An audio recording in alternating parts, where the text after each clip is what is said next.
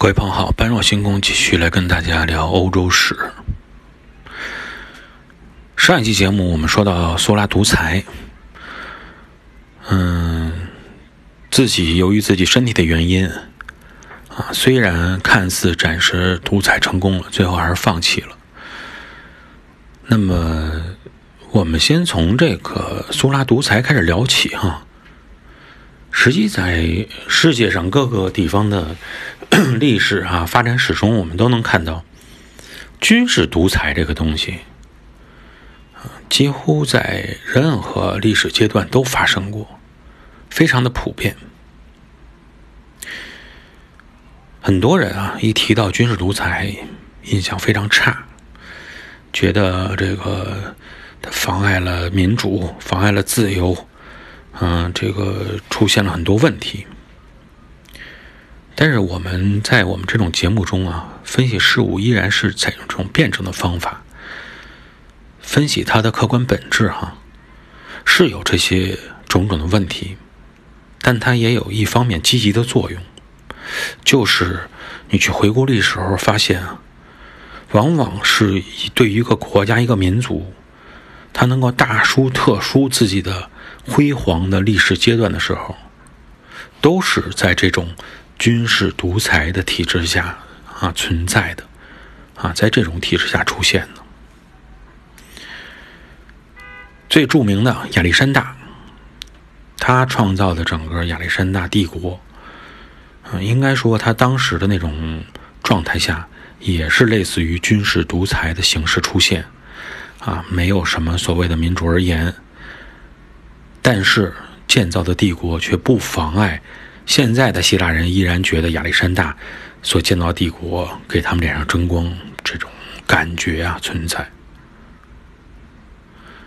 实际上，军事独裁这个东西最关键的一点啊，往往会营造出一些辉煌的时刻，或者为当时的广大民众所接受的一个原因，就在于它的效率非常高。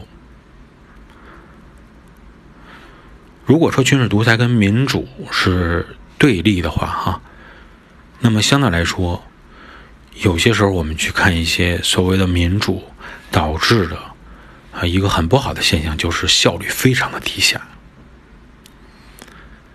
一人一票，说要建点什么东西，那你投起来就费了劲了。有的人是需要建这个东西的，有的人是觉得你建这东西占了我的地方，我不同意建这个东西。这种扯皮打来打去啊，还不如啊有这么一个独裁的这种方式来决定建就建了，啊用起来也方便，要么就不建，整个把这个这个精力转到别的事情上去研究，就怕在这儿来回反复。所以实际上军事独裁在效率赢取方面，它是有一定积极作用的。那么它所带来的负面作用在哪儿呢？最大的负面作用就是由于军事独裁导致权力集中过大，权力集中一大呀，这诱惑力就大了，必然出现众多的竞争者，而这些竞争者又会转而愿意使用手中的武力呀、权力去造成这种互相争斗、非常混乱的局面。比如我们之前提到的马略、苏拉之间的权力之争，就是这样一个矛盾的。展现，而他们的争斗，也是罗马帝国内战的最开始的争斗。用电视剧的话来讲，就是第一季。当罗马真正从共和国迈入帝国以后啊，一共大概要出现大概三集、三季这样的大戏。那么我们后边马上就要迎来的凯撒和他所领衔的三巨头之间的斗争，就是第二季，也是整个罗马帝国。这场大戏的一个高潮部分，在把凯撒啊迎接到我们节目之前啊，我们还是要把整个的背景情况和一些事件跟大家交代清楚。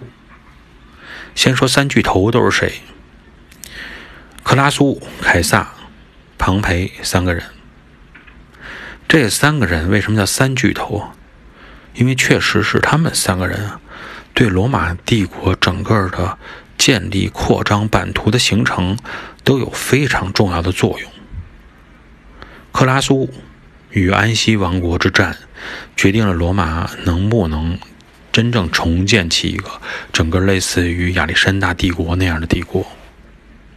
庞培在击败了本都王国以后，帮助罗马对东边的地中海形成了闭合态势，也是至关重要的。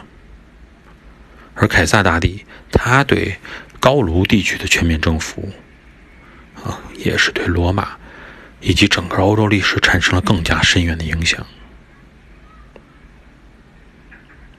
三巨头中最先崭露头角的就是克拉苏。我们在了解克拉苏的时候，往往是从一些历史的这个事件中了解到的哈，它是一种反面的形象。为什么呢？他站到了另一位啊，大家所普遍认为的一个反抗英雄的对立面。这个英雄就是斯巴达克。曾经我记得有一个美剧哈，专门也是演斯巴达克的。嗯，没看几集，场面比较血腥啊。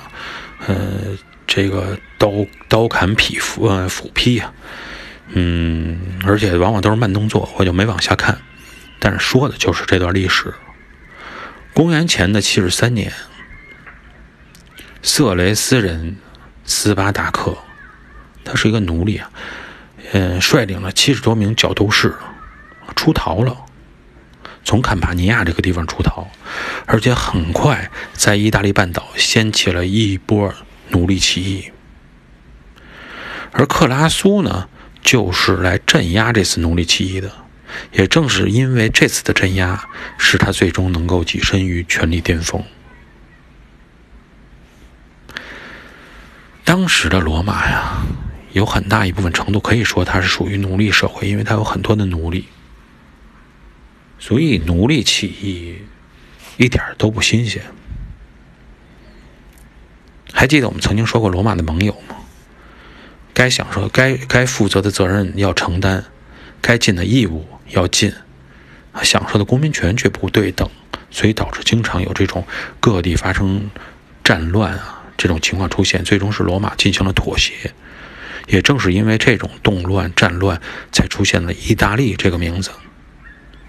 那么像这样的盟友都要起义的时候，对于毫无人权可言的奴隶起身反抗，就是多么自然的一件事情。斯巴达克本人就是色雷斯人，而他解放的这些奴隶中，除了色雷斯人之外，又还有什么凯尔特人啊、日耳曼人，全都有，战斗力都超强。一开始呢，起义军规划的路线是咱们一起向北逃亡，啊，一开始实际上他们这个路线方向选择的也是有问题的，向北逃往，逃往阿尔卑斯山，然后呢，聚集在一起进行抵抗。沿途解放奴隶，啊，吸收那些对罗马不满的奴隶平民加入队伍，相当是逐步的开始壮大起来了。为了应对这样的危机呢，罗马呢组织了一支军队，大概呢人数倒不多哈，嗯，三千民兵。所以在这样的第一次军队跟起义军的对抗之过程中啊，那肯定干不过这些起义军，直接被干趴下了。所以起义军在这次战争中呢，积攒了一些信心，觉得啊，好打这仗啊，应该后期发展是比较顺利的。但问题他们的经验实在是太不丰富了，没有什么作战经验，说白了呢，只有群殴的经验，打斗的经验。军队行军打仗，怎么是光是一场打仗说谁能打赢的问题呢？有很多问题都需要解决，战略战术不说了，光是粮草上，你就会出现问题。他们到了北边一看，发现有点问题，傻眼了。为什么呀？吃的不够。又到了卢比孔河以北，我们曾经说过了，农业开发度不行的地方呢。这些斯巴达斯巴达克和这个他的朋友们发现，我这食物不够啊，我们需要与当地土著去争食了。已经，实际上，如果他们有历史经验的话，在早期的历史中，他们就会发现，汉尼拔不是在这块就吃不上饭吗？后来转进到大希腊地区，为了自己能吃上饭。日耳曼人，我们说兜了一圈到这块吃不饱，又回去了，转到了这个波河平原，然后呢，希望能进攻这个罗马帝国，在那能找到吃的。这个地方是不能常待的啊，你吃不饱。所以在这种情况下，没办法，怎么办呢？走了冤枉路了，又继续往南，要回来。回来以后，想通过继续往南跨海到西西里岛。这个决策呢，相对来说是应该说是对的。为什么呀？第一，西西里岛有粮食，我们之前说过啊，火山、活火山、火山灰，全是粮食肥沃、肥沃生产粮食的土地的来源之地。另外呢，大片的种植园那块有很多奴隶，只要他们到了那块一呼百应，那块奴隶跟他们一块干的话，自立为王，形成一个自己的岛屿，可能性还是存在的。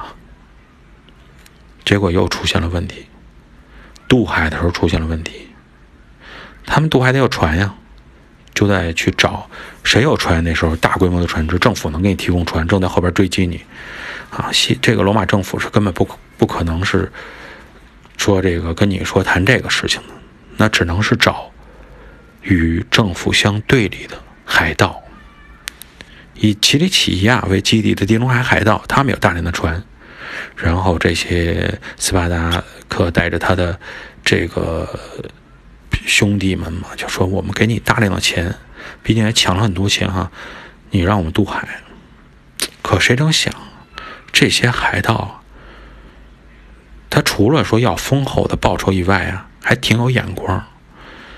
他心想：“我给你渡海了以后，这罗马帝国跟我不算完啊。”我本来呢，天天呢，每天都能抢点东西，能活。我干了这么一笔大买卖，好似挣了不少钱，结果呢，被政府军直接歼灭了。